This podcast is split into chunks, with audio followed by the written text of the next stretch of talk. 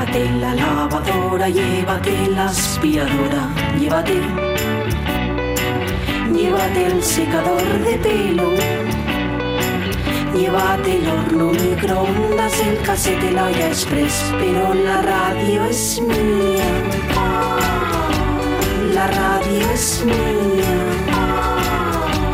La radio es mía. Y quédate con todo lo demás. La radio es mía. Con Pachi Poncela.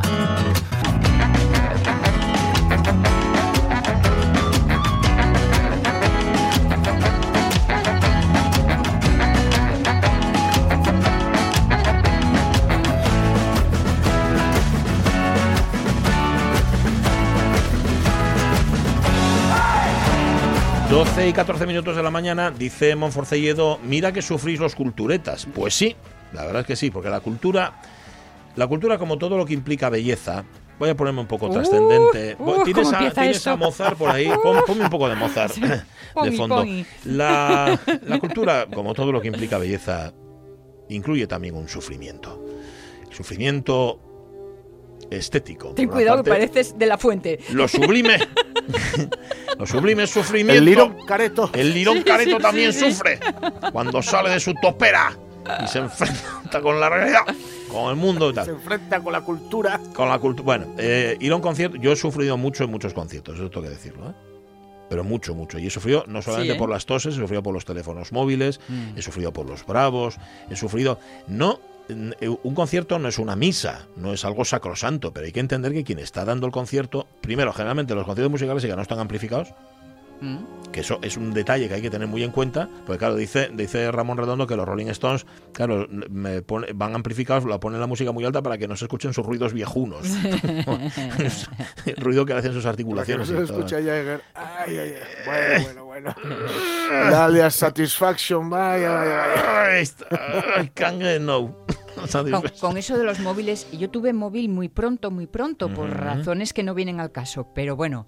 Y, y me acuerdo, en un concierto, en un palco, con mi teléfono móvil sonando, y yo pasé tantísima vergüenza, ¿El tuyo? tant- el mío, de aquella... Ahora, ahora cuando os pasa aquí en la radio no te avergüenzas nada, ¿eh? Bueno, porque ahora ya... ¿Eh? Pero de aquella había cuatro. O sea que no era una cosa de ahí hasta tú uno. los- era yo... y claro, o los otros tres. Y me dio tanta vergüenza que en vez de hurgar y cogerlo y apagarlo y tal, pisé el, el- el No. bolso y puse cara de póker de yo no soy. Y pisaste el bolso y conseguiste apagarlo pisando. Primero No, de al lado. Ni nada de vale, nada. Sonó durante un rato muy largo, todo el mundo me miraba y yo mirada al frente. No soy yo. No soy yo, que no soy yo, no sois tan pesados. De hecho, Y- te pusiste a gritar, ¿no? Y sí lo era. Eras tú. Lo era y vamos, nunca más, salvo errores de excepción, volví a dejar el teléfono encendido. Pero vamos, no, hay que tener cuidado con eso. Vergüenza. Ah, yo recuerdo un concierto de, de Klaustropovich, de Rostropovich, en el de los premios que dio en el Teatro Jovellanos, en un momento la variación más eh, delicada y más suave, porque esto suele pasar siempre ¿Mm? cuando la música está en pianísimo o cosas así, en la- de las variaciones rococó de Tchaikovsky, suena, sonó un teléfono móvil. Yo no sé de quién era aquel móvil, me imagino que, que si tiene un poco de vergüenza torera, pues todavía se estará acordando de aquello. El colmo es cuando contestan, que eso Ah, ya bueno, lo he sí, visto también. ¿eh? sí, yo en la ópera. Hombre, por Yo en la favor. ópera- eso lo tengo visto en dos filas más, dos filas más atrás de mí en la ópera. Y, y- y es que no sabes qué hacer, porque además si te pones a, a mandarle callar, Sí, mm, haces tú más ruido. sí. Y entonces no Sí, sí. contribuyes a la paz social y cultural. es Monforcelledo, cómo sufrimos los culturetas, demonios. eh. Bueno, el cine ya, el, el cine Mm. Caunedo, eso Buah. ya es, eso, yo, eso y una espicha. Palomitas, tacos y demás pestilencias. Eh, Eso es una espicha total y, y absoluta. Ya se ha perdido. Aparte del olor, el ruido Sí, y el sí. comentar la película como si estuvieras en el, el salón de tu casa. Cuando queden así. les últimes del cartucho de cartón. Ah, que- Yo siempre que, que estás comía antes. pensando que están Sí. podres ya. Que- no, ¿sabes lo que Que estás esos son pensando? los que no abrieron. Eso, que abajo quedaron los granos. Claro. Nada más. Sí, estás sí. comiendo maíz como les pide. Eso no lo comas, no lo comas. Échalo al suelo a ver si bien algo. Qué viejos somos, ¿eh? Qué repugnantes. Sí, qué repugnantones. Eh, para compensar esto que suena es el concierto, el segundo momento del concierto número 9 para piano y orquesta de Wolfgang Amadeus Mozart, llamado el concierto Jeune Homme, que se llama así no porque fuera de un hombre joven, sino porque a quien iba dedicado, y que tiene un segundo movimiento muy lento y muy triste, y los, el primero y el tercero que son una juerga. Pero nosotros hemos, hemos inclinado por el segundo. En interpretación del eh, pianista Bill van Kempf, la Orquesta de Cámara de Stuttgart, dirigida por Carl Minginger, que era un paisano, por cierto, un director Munchinger, al que yo lo vi. es que Fui a, fui a los dos conciertos, fui al, al de Gijón y al de Oviedo, y pegaba unos zapatazos, Ah. el tío dirigiendo, sí, me hacía mucha gracia, porque con marcaba y ¡plas! y daba así en el, en el suelo con el zapatón. Bueno, esto mm, que os puede pasar si vais, por ejemplo, a ver La Bohème, que empieza este viernes, chavalería. Mm. Eh, una de esas óperas llena pistas, llena teatros, lo- la podéis disfrutar en el Campo Amor. Fue la primera que vi en mi vida. Eh, es que, a ver, tú puedes De debutar. En un ensayo general. Está muy bien para debutar. O, eh, Rigoletto, por ejemplo. La Traviata también y La Bohème. La Bohème. Son, son las de las tres que dices tú, "Pf, con esto ya me aficiono. Como sean todas iguales, luego no son todas iguales, pero bueno, las cosas co- como son. Pues eso, que a partir de este viernes ya La Bohème, para que la disfrutéis de Puccini. Y apagáis los móviles o ponedlos en silencio y no comáis. No comáis, coméis en casa. Luego ya... También y tú que, que luego, si vas al Campo Amor y, y en el intermedio comes una de esas medias noches que tienen ahí desde la, desde época de. Puccini. Puccini eh, tosió encima de esta medianoche. Y, tal, ¿no? Y una mimosa. y una- y una- y huevos a la mimosa. ¿Comiste alguna de huevos a la mimosa? No me, ¿Cómo son? Bueno, Son. Son con bechamel. Bueno, Ah, sí, sí, sí, sí. ¿Sabes, sabes cuál- sabes cuáles Sí, son, no? Es que con Jorge no se puede hablar. Con yemas polvoreada. ¿no? Eso, sí, que lleva la yema espolvoreada y bechamelona. Ahí. vosotros seguid. Sí. Bueno, hasta la una. Tenemos con nosotros dentro de un rato a Eduardo Andés. Va a venir también Xuro Concepción. Vamos a repasar aquello de la toponimia. A ver si hay suerte para un poco de, de U2, que lo escuche yo, fundamentalmente. Ujú. Pero también hay tiempo para flores y escombros, claro. Mira, ¿ves? Ya sale Ramón. Eh, no me habléis de ruidos, de comidas, de tuppers, de teléfonos, conversaciones, risas y demás molestias en el cine. He visto cosas que vosotros no creeríais. Lo de Tupper ya es eh, sofisticado del todo. ¿eh? Totalmente, lleve los garbanzos ahí. Ramón, que se está preparando ya para el FIX, para el Festival de Cine, y preparando vosotros también, oyentes de la radio mía, porque el viernes que viene, el viernes 19, Yes. Ahí estaremos, en el centro, no, iba a decir el centro de cultura, igual no, es igual es en la Escuela no, de Comercio. es en la Escuela de Comercio, Vale, fijo. vale. Sí, me, me iba yo al, al centro de cultura, en la La Escuela de costumbre, Comercio. bobo. Vale, espero que no nos pongan arriba, que hay mucho ruido en el suelo. En ¿eh? eso estamos. Que es que a ver dónde se taconea menos. Tremendo, tremendo. Para que no sea un programa flamenco. Eso es, eso es. Bueno, oye, Flores y Escombros, cuando suena Pulang llega nuestro profesor favorito, mm, persona entrañable, pluma acerada, sección que hay que escuchar dos veces, Javier García Rodríguez. Literatura y otros cuentos felices. Celia es maestra en un pueblo palentino. Por su experiencia con los cuentos leídos en clase, sabe que la lectura compartida es el momento más profundo, duradero y gratificante de cuantos se viven en el aula. La atención, el recogimiento, la proyección imaginativa, la vivencia física y psíquica son tales que podría decirse que es una experiencia total, me dice.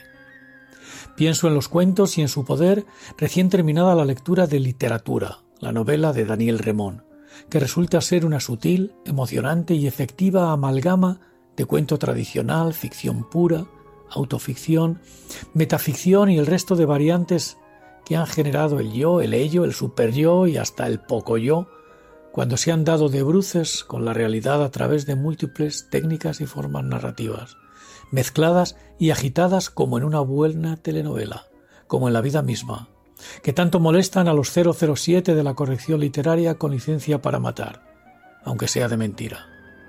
El niño Teo, los dos, marca la escaleta de su cuento. Le entrega al narrador, el real, el implícito, este, aquel y el otro, los hilos con los que debe urdir la trama y sus niveles de lectura. La realidad y la fantasía, la aventura y el tesoro inverosímil, lo cotidiano y lo exótico, los lugares conocidos, la familia, y aquellos ignotos que aparecen en los mapas con la leyenda de aquí hay dragones. O serán caimanes.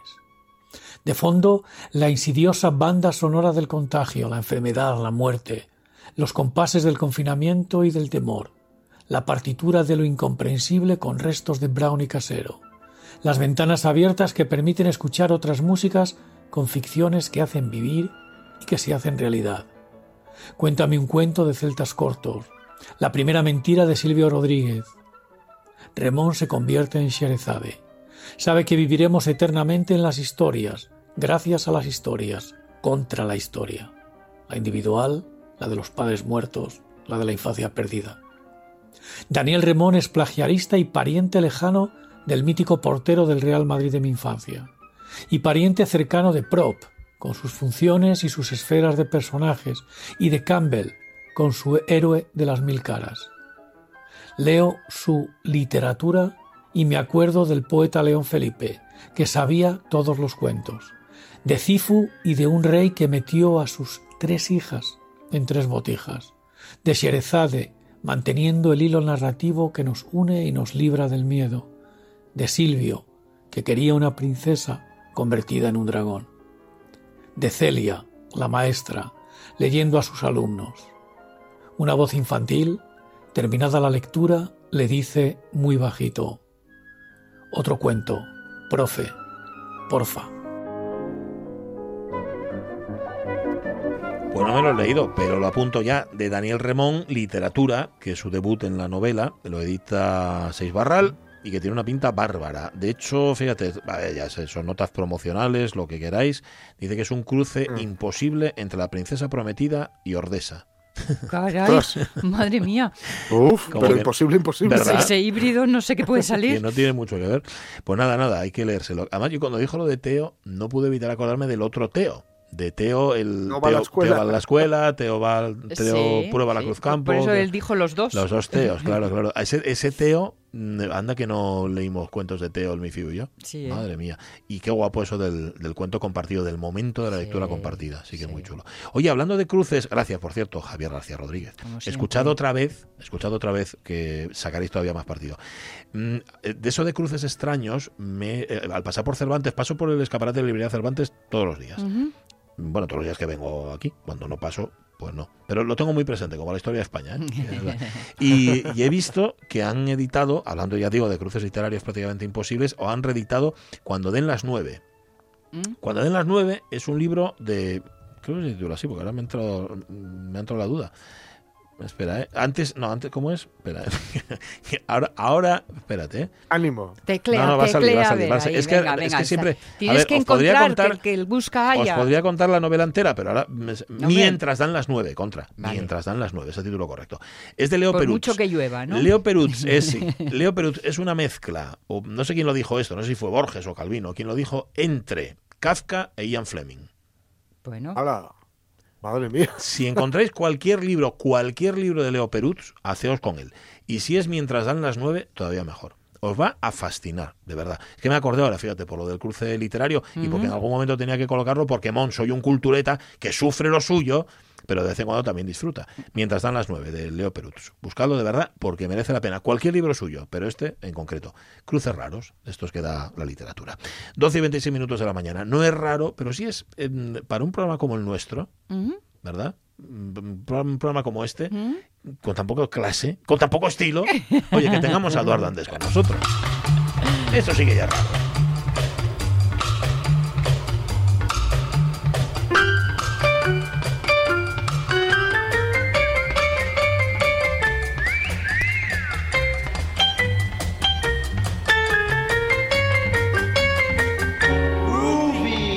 Hola Eduardo Andés, ¿cómo estás? ¿Qué tal? Muy buenos días, muy bien. ¿Y vosotros qué tal? Bueno, ¿Cómo estás? Aparte de sin vida, Sí, como, como Por- pollo sin cabeza, el pobre. ¿Verdad? Os estaba escuchando hace un momentito eh, con lo de Casca y Sí. estaba diciendo en qué momento más casquiano me encuentro ¿Verdad? ahora mismo.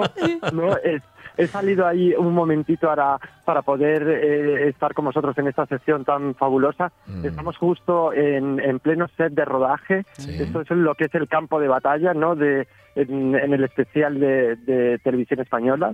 Ya no puedo decir más, pero está. bueno, Es- aquí Eso suena a Navidad. suena Navidad, ya suena Christmas total, ¿no? Ya suena Christmas total. Con lo cual, que no os extrañe si de repente pues oís ruidos, oís eh, loros, oís a Papá. Noel por algún lado, Ay, que ay, sepáis ay. todos que es porque mm, está llegando, está llegando el especial. Vale, claro, pero luego, luego tú en Navidad, ¿qué ves? Ya. Pues eh, yo en Navidad, bueno, bueno, lo, lo bonito es cuando ya luego lo, lo pones, ¿no? Y, y realmente ya estás viendo todo armado, ¿no? Porque realmente, pues ahora, eh, fijaros lo bonito de, de que hayamos dicho esto, porque ahora, pues bueno, pues vamos eh, grabando eh, diferentes eh, tramas, ¿no? Y diferentes secuencias que, bueno, aunque te sabes, eh, lógicamente, todo el guion y sabes cómo es la historia, pero realmente luego ya la ves editada, la ves unida y como un espectador más, ¿no? Entonces es cuando realmente eh, llega la magia, ¿no? Porque realmente dices, bueno, esto me lo imaginaba de esta forma, eh, fijaros ha quedado de esta, fijaros qué bonito. Eh, o llega también el- la tortura eh, interior de, de uno de Ah. decir, mm, mal, mal, Madre, mal, ¿cómo salió con ido- eso? Claro, y no ¿cómo y lo salir con vi. esa arruga, ¿sabes? Y no la he Mm. visto, ¿no? Pero que ahí es, hay que controlar pues el, el, el- lo que se denomina raccord, ¿no? Para que Sí, todo salga sí. perfecto y esté perfecto en su en su momento, ¿no? Te, te voy a decir una cosa, sentido. relájate, porque nueve de cada diez ni nos enteramos Eso el verdad. público. Ah, perfecto, perfecto. Pero luego siempre hay eh, alguien que de repente ves en internet que, que cuelgan. Eh, mm, gracias a Dios, la verdad que no me ha pasado nunca, pero sí que fijaros hasta en, hasta con Titanic, ¿no? Que es una una macroproducción y de repente siempre pasa alguien que te dice los 10 fallos de, de Raccord, ¿no? Y dices tú, por Dios, ¿sabes? Ah, que, al fi- que al final sea un día, ¿qué más da? Que te- Pero te fallos de así puedes ser protagonista y, y que hablen de ti, esas cosas. A, a Claro, ver si ahora ibas a quitar el récord a, a propósito. Claro, claro. Yo creo que eso, alguno de, de los compañeros, no te digo yo que no lo haga a posta, ¿no? En, Claro. en ese momento, ¿no? Puede ser, puede ser, puede ser. Oye, la semana pasada nos prometías dar cuenta del eh, certamen, voy a decirlo bien, certamen de jóvenes diseñadores del Principado que, que se celebraba, fue el día 5, o sea, el viernes El pasado. viernes, El viernes pasado, eso es, sí. Este, se celebró en la, en la laboral. Eh. Hay que decir que ha sido, ha sido magnífico, ha sido espectacular, ha sido unas propuestas innovadoras, eh, muy diferentes Sí. y muy eh, reivindicativas en ese aspecto, ¿no? Y bueno, pues eh, eh, no hay que olvidar eh, que lo que es eh, el Principado de Asturias eh, ha ganado ya tres veces lo que es el Nacional como mejor Sí. eh, diseñador español. Sí. Y bueno, pues eh, este año eh, la figura de mejor diseñadora, eh, porque es mujer, ¿no? Que, es muy bueno, eh, asturiana, pues es Olaya de los Palos. Que está, que está ya al teléfono. Olaya, ¿qué tal? Muy buenos días. Hola, hola, buenos días. Hola. Olaya. Y enhorabuena. Muy buenos días, Olaya. Muchas gracias. Que, que- Enhorabuena. en- y encan- La verdad que- encantada y feliz, claro. Normal. Sí, claro. Normal. Decías, Pues Eduardo. la, ve- la- la verdad es que, que yo creo que para mí, sinceramente, eh, Olaya, he de decirte que yo creo que eh, en un futuro uniremos fuerzas. Ajá. Uniremos fuerzas. te lo prometo, te lo digo de corazón. Te está tirando los ha- tejos, Olaya. Totalmente, encantada, ¿eh? totalmente. Yo me dejo que me tiren los tejos.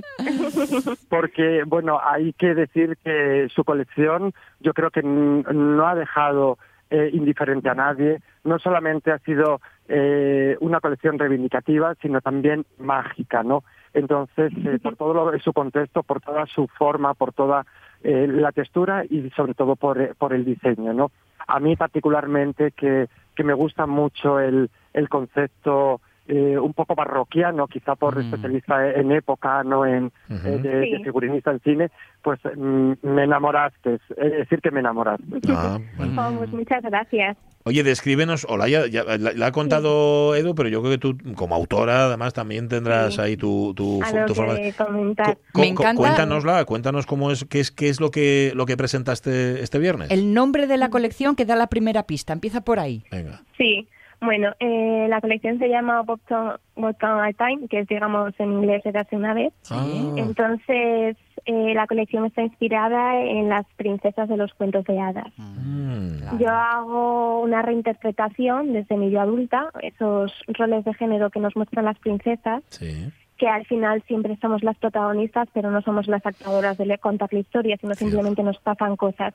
Entonces yo esto lo transmití a mayores de que siempre cuando eras pequeña siempre has querido ser una princesa. Entonces como esa belleza que empieza a brotar de nosotras y nos acaba, digamos, inundando. Mm. Esto lo hago con, con la figura de las flores, creo flores de tela a partir de los trozos de tejido que me sobraron, generando flores al principio un poquito pequeñas y cada vez van siendo más grandes, más grandes, hasta que inunda todo el vestido y no nos dejamos, digamos, mostrar a la persona que le lleva.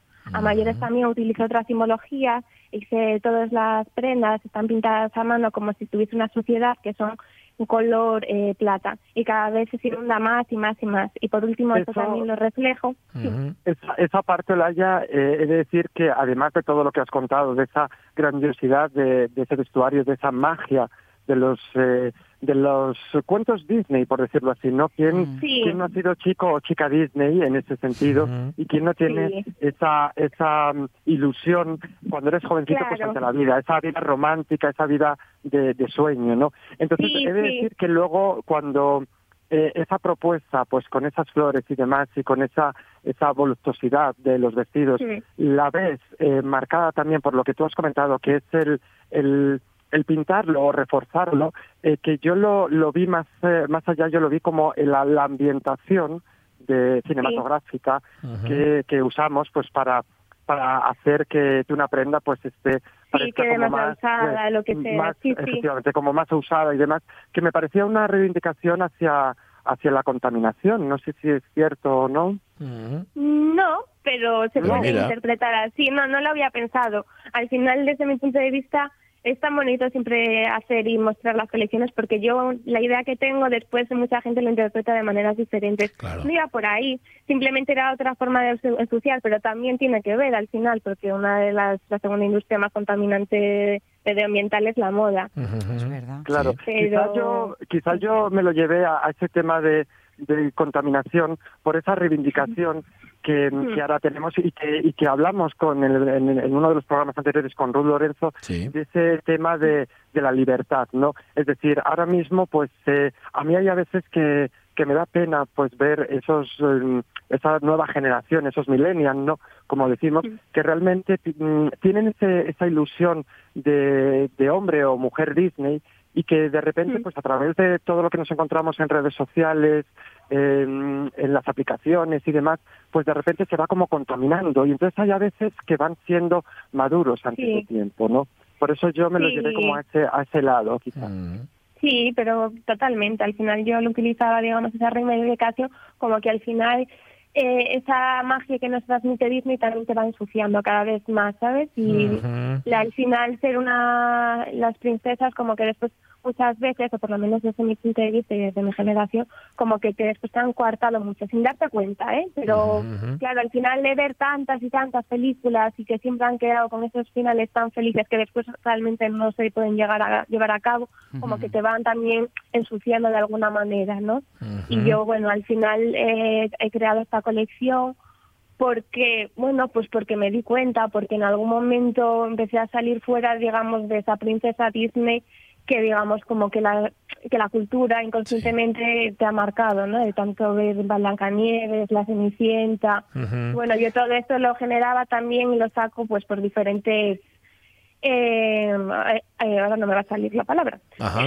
estudios que se han generado psicológicos, ¿no? De cómo se refuerza todos esos estereotipos femeninos y con todo eso, pues, como mostrarlo, porque yo siempre he querido ser, me siempre me han encantado las figuras de la princesa, pero bueno, ya con un tono el y con una reivindicación más, más Claro. madura. Lo cual nos demuestra que, que la moda y el diseño pueden, pueden no, es que tienen mensaje. Es decir, Es que son una expresión claro, es una- artística. una, expresión artística y una expresión Mm. social también de- del mundo en el que vivimos, ¿no, Laia? Claro, sí, sí, y a mayores de una expresión de sociedad y todo, a mayores lo que no nos podemos olvidar es una expresión individual, porque siempre nos vestimos y dependiendo de cómo nos vistamos vamos a expresar unas cosas u otras. No, a mí no es lo mismo cuando estás un día muy contento y otro día que estás más triste te vistes de maneras diferentes.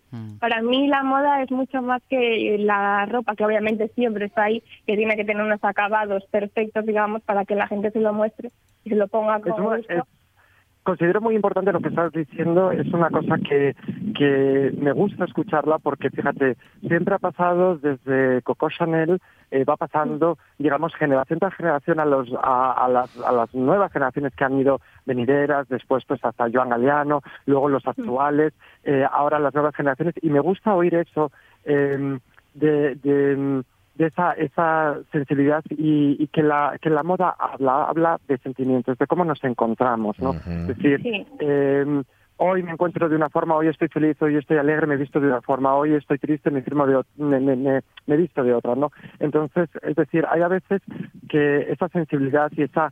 eh, otra cosa es que nos vistamos de negro, nos vistamos de blanco, ¿no? Pero. Sí. eh, hay a veces que este toque de hoy no me veo, Hoy no me Mm. veo, no sé por qué voy a comprar una prenda, pero no me veo, me pruebo cosas y no me veo, ¿no? Pues ¿por qué es eso? Quizá es porque nos ha pasado algo en días anteriores que quizá interiormente no hemos solucionado Ajá. y entonces lo arrastramos y entonces no nos deja ver esa belleza nuestra, ¿no? Entonces yo soy muy partidario de de, de lo que estás eh, diciendo y me gusta mucho oírlo de, de las nuevas generaciones. Tus prendas son el espejo del alma. Efectivamente, efectivamente, la verdad que sí. Sí, Del alma no Y sé, pero del ánimo. eh, eh, Olaya, eh, después de este eh, pedazo de reconocimiento Bueno. eh, que te ha dado el Principado de Asturias y que ahora eres representante de, de Asturias, ¿nos puedes indicar algo así leve con lo cual, eh, si es que es posible, vas a, a, mm, a exponer eh, y asombrar a la gente en los nacionales? Ay, pues no sé, todavía estoy ahí mirando y pensando, todavía que se va a desarrollar. todavía no puedo decir nada. Ajá. Y, y si lo supiera, secreto igual no, no gurgutaba.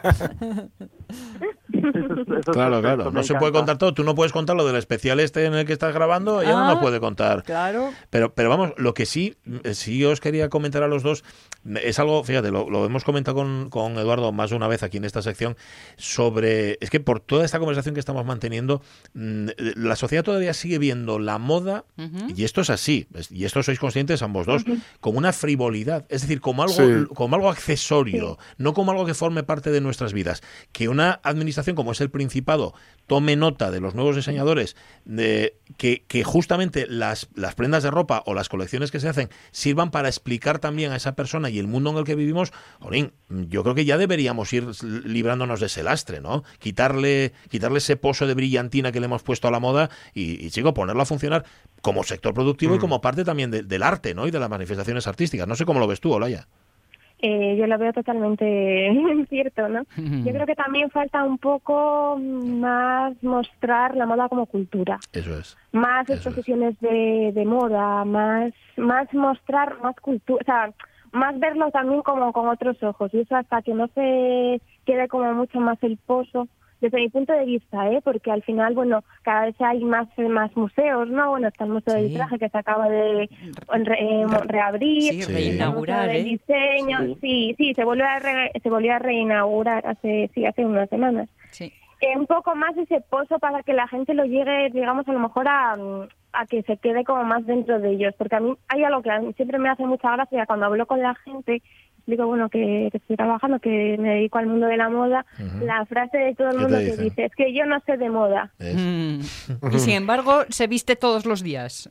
Claro. Efectivamente, efectivamente. Luego hay una cosa muy buena, que es que, fijaros, eh, yo he alucinado realmente con mm, todo lo que, la infraestructura que mueve el Principado Ajá. con, con este propio reconocimiento, en este caso de, de Olaya, ¿no? Es decir, han sido eh, múltiples eh, medios que han recogido eh, el Sí. desfile en el que en el que participaste, mm, tú mejor que nadie Sí. lo sabes, Olaya, ha Sí. sido algo tremendo, cosa que no había pasado nunca, ¿no? Entonces, me parece eso, la verdad que me parece estupendo, sobre todo con los eh, con las jóvenes promesas, porque al final mm, son los es la futura generación, es el futuro legado, ¿no? Mm, Esto es un legado tras legado. Entonces, al final, em, las viejas hornadas no no dejan entrar a las nuevas. Ajá. Y entonces es verdad que, que, que el Principado mm, ha apostado y, y es algo asombroso, cosa que desde aquí na- eh, mando un mensaje a, a- al Nacional, a, a- a Televisión Española, nunca más que nada. Por ejemplo. Sí. que, que eh, la próximo esperemos que sea también eh, Olaya y le podamos eh, entrevistar desde, desde Televisión Española como realmente se merece, como en ese momento, sea Olaya o sea la persona que sea, como, como diseñador, ¿Cuándo el es? mejor joven diseñador. Eh, ¿Cuándo español, es? ¿Cuándo es el certamen a nivel nacional? Olaya? Pues, Pues está- todavía no lo sé. No lo sabes. por lo Está, menos. bueno, no. está previsto en principio para, para febrero, Febrero. marzo. Ujú. Y, y yo sí que os puedo adelantar un poquito de A ahí, ver. ¿sabes? Pero muy leve, muy Siempre leve. sabe cosas. Adelanta, ¿eh? adelanta. adel- Olaya, pon la oreja. A ver, a ver. Sí, sí, Bueno, yo- voy a, voy, a, voy a comentar algo que lo mismo me matan desde la propia organización, pero voy a decirlo. Negaremos que lo has dicho tú. Exclusiva, exclusiva. Efectivamente, luego si acaso en, lo- en el podcast lo, lo cortamos. ¿no? Vale, Lo quitamos, lo quitamos, no, no hay problema. No dejes Pero huellas. Fijaros que, que va a ser eh, la primera vez que el certamen del, del mejor diseñador español se hace en el Teatro Real de Madrid. Toma. Y eso Mm. es muy, muy importante. Ajá. Buf, y, Pues y mira, esa risita. muy Eh. importante y muy intimidatorio también, ¿no? Presentarse en el Teatro Real, que es un templo. Es un templo el A lo mejor es lo, mejor- es lo mejor que me puede pasar, la verdad, desde Ah, mi punto de vista, bueno. amando el teatro y las artes, ¿sabes? Te digo una cosa. intimida, pero Ujú. bueno. Ya. Sabiendo pri- de forma privilegiada cuál va a ser el escenario, igual hay que pensar, eh, inven- vamos, mm, eh, idear, ¿no? Crear con esa idea ya en la cabeza. Ya. Sí. Esto es información privilegiada. Claro, saber el escenario. Sí, claro sí. Eh, te Claro. da pista. Porque tú- yo creo que le voy a decir a la organización que se lo haga saber a todo el mundo también. Claro. Calla, calla, calla, No, no, no, no, tú, no, tú no digas nada. Por- porque me imagino, Laia, que cuando, cuando claro, ganas aquí en Asturias, vas al Nacional, en el Nacional tienes que presentar otra cosa, ¿no? Tienes ¿O no? Creo que ¿Cómo no, va? creo que no, es que no lo tengo todo, es que eh, de verdad, llevo Eh, desde viernes que... en una nube. Un poco lo, sí, que estoy un poco bueno. disparado con tanta entrevista, tanta cosa, o sea, yo, bueno, eh, creo que se presenta la misma colección, entonces, Vale, tengo vale. que confirmarlo, pero vamos, pero que me, si se presenta la misma colección, que creo que sí, eh, me va que ni pintado, Vale. así de claro. Claro, Claro. hombre, te va Sí, tío. invitado perfectamente, ¿no? Sí que te voy a dar un consejito. Yo sabes que, que fui Sí. premio nacional por, por Cierto. Madrid. Eh, Bueno, he sido, este año he sido premio nacional no de joven diseñador, sino ya de, pues, de diseñador, consagrado eh, en el 2021 y luego en el 2012, que parece como la Capecua, ¿no? Pues fui, es fue Sí. cuando fui eh, joven diseñador español, no por Madrid, eh, que nunca había ganado Madrid, ¿no? Mm. Entonces, eh, yo sí que te voy a dar un, un, un consejito. Si de aquí al momento de los premios nacionales eh, sientes una inspiración que digas, debo de incluir esto o debo de incorporar, eh, aunque sea la misma colección, pregúntaselo a, a, a tu representante en ese aspecto, ¿sabes? El representante, tu Sí. delegado provincial, Sí. y, y proponlo. No te quedes con, con esa Con- con esa, con esa miel en, lo- en los labios de decir, ay, me hubiera gustado incorporar, ¿no? Y todo lo que puedas perfeccionar eh, de esos vestidos, de esos Vestidos que trajes que maravillosos, pues hazlo, hazlo. Es un hazlo. consejo, buen consejo, ¿eh? Sí. Sí, muy, señor. Sí. buen- muy buen consejo. Ujú. Muchas gracias. Sí, señor. Bueno, Hombre, no Sí, todos los días, no todos los días uno es candidato a No. premio nacional, ¿no? Claro, Entonces, claro. hay que apostar a, Sí, hay Hay que hay a, a al máximo, al Sí, máximo, señor. totalmente de acuerdo. Ujú. Jolín, pues muchísimas gracias por el consejo, y la verdad. No todos lo los días. Yo Ujú. pensando. No todos los días, pero ya veis, a, ya ves el ejemplo de Eduardo, que, que No. le coges gusto y luego vas y repites. claro, claro. Con cierta frecuencia. ¿Eh? Claro. sí, señor. Olaya, muchísimas gracias por haber estado con nosotros, por todo lo que nos has contado, por el sentido común, por la, por la inspiración, bueno, porque nos ha encantado charlar contigo, que lo sepas. Y que Oh, vaya muy bien y esperamos poder entrevistarte como ganadora en el certamen nacional. Bueno, a ver, a ver si hay suerte. Hasta Un pronto, abrazo. Pues entonces. nada, muchas gracias. Un abrazo que tengáis un fuerte. buen Muchas día. gracias. Gracias, Olaya. Eh, Edu, ¿te queda algo por añadir a todo esto que hemos hablado? sim- simplemente que de verdad eh, hay una cosa que la digo con el corazón y lo que voy a decir con el corazón es que eh, he alucinado de verdad Sí. con, con la magnitud del Principado de Asturias. Fijaros, yo, yo tengo atelier en Gijón, Sí. tengo atelier en Madrid, eh, trabajo en diferentes eh, sitios de España, ¿no? Y creo que es tan importante, pero tan importante el eh, abrir eco a, a las nuevas generaciones. Es tan importante que, que mm, desde luego, o sea, mm, ya me he hecho hijo adoptivo de, de Asturias, totalmente. Un abrazo, Edu. Hablamos la semana que viene. Y venga, vete que te están reclamando ahí dentro. Corre. Efectivamente. Y a ver, ¿está Rafael? Es- uy, ¿Está Rafael? Está, está- bueno, ya te diré, ya te diré. Oh, No, no le tiréis tanto de la lengua a Edu, que tiene unas ganas de hablar locas. Sí, sí. Locas. Cuídate mucho, Edu, que vaya bien. Muchas gracias. Eduardo sí señor. Un grande del diseño y de la moda, que además, eh, que además da el relevo Sí. a, a los otros jóvenes, da buenos consejos y encima nos los trae aquí a la radio. ¿Qué más podemos Sí, pedir? que normalmente hay gente que lo que hace es taponar, ¿no? ¿sabes? Para, Mm. para hacerse fuerte y, y lo, lo guay es lo que hace él. Sí, señor. De hecho, él lo decía, Qué ¿no? Dice, forma nos de taponan. tener los pies de barro. Totalmente, sí, eso no vale eso. para nada. Bueno, eh, las 12 y 48 minutos de la mañana. Mira, de tener los pies en el barro, sabe mucho Julio Concepción.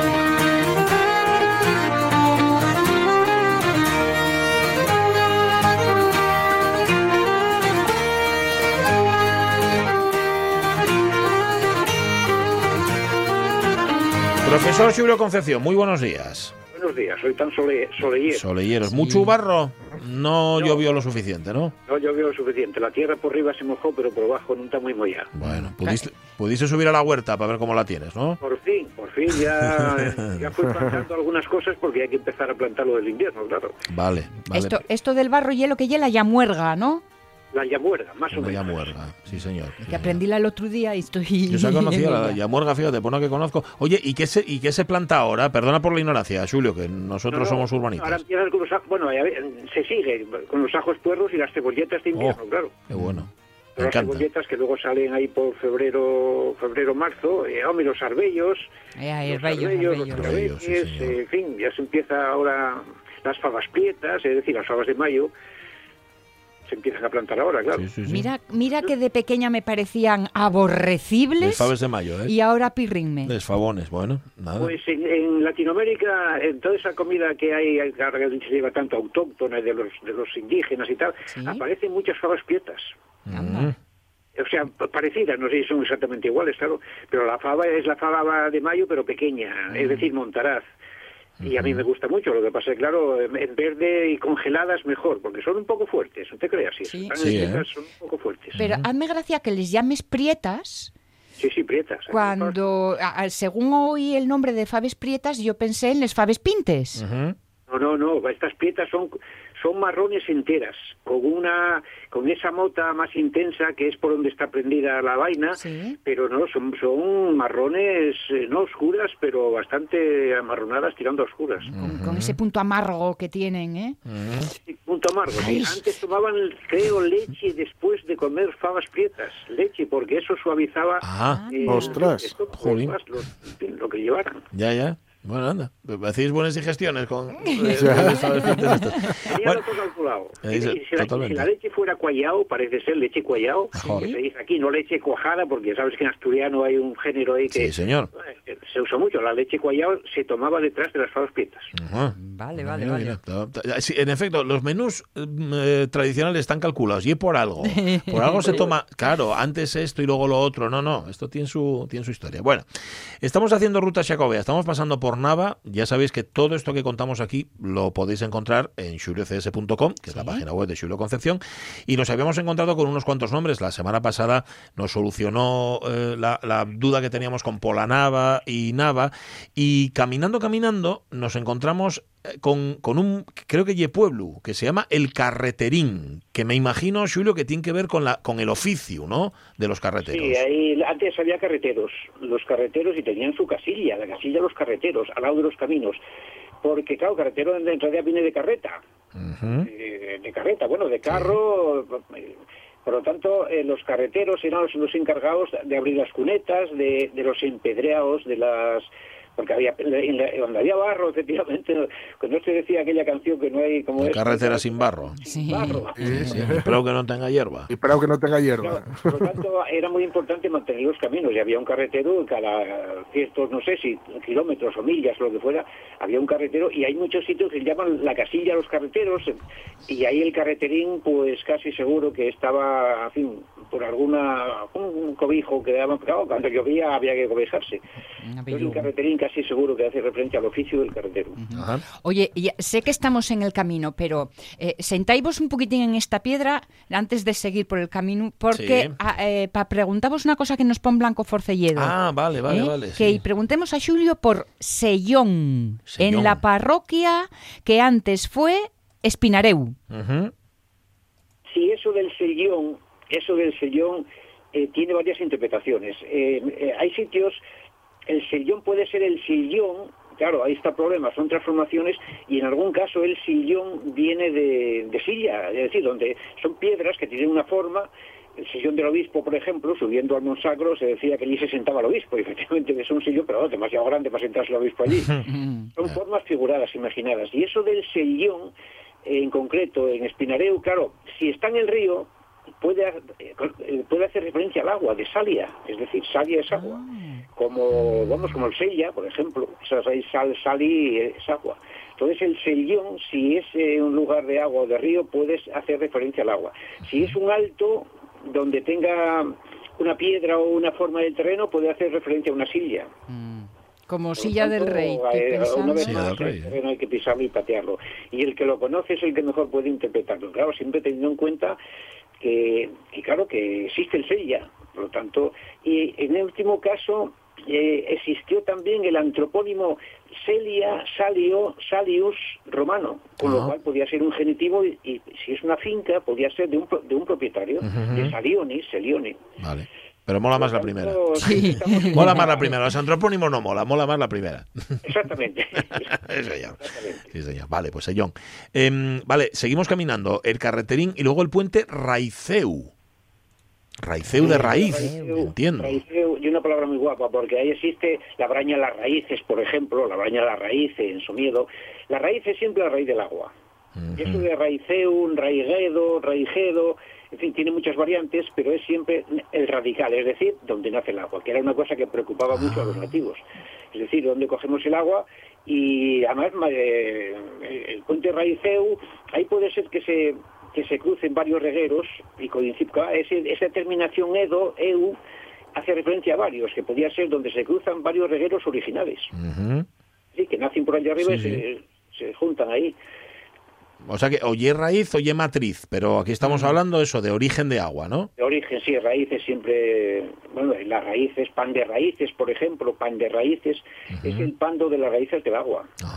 Seguramente que para un pan de raíces ahí es un alto que vierte para los dos sitios y es el pando donde nacen las aguas. Mm.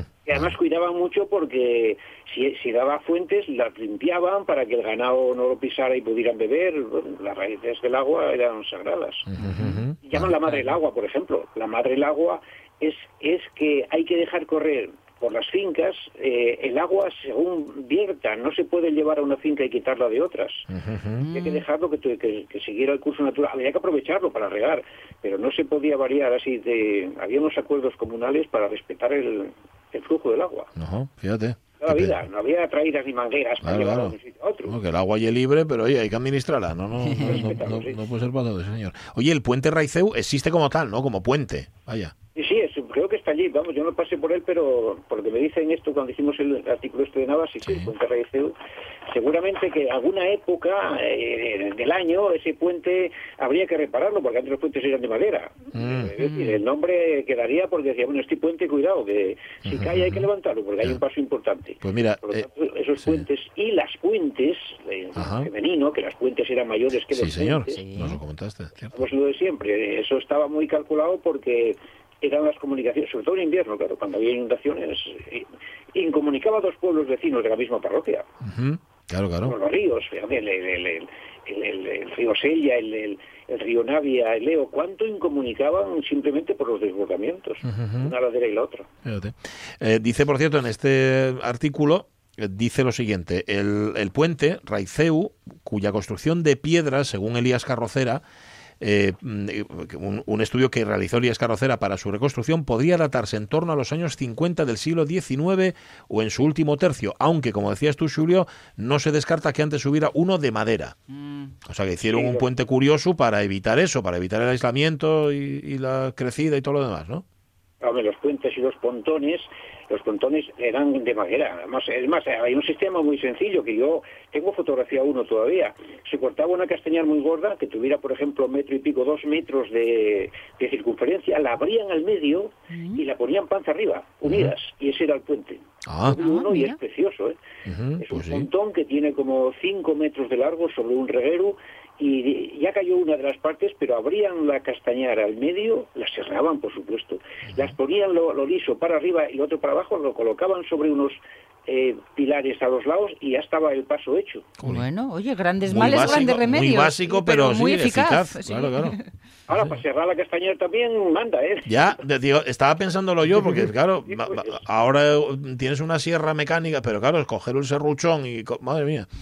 Era un trabajo tremendo, pero qué inteligencia Tremendo. para, para Sí. hacer un puente, simplemente una castañera abierta al medio. En verdad. total eran 3 o 4 metros de ancha.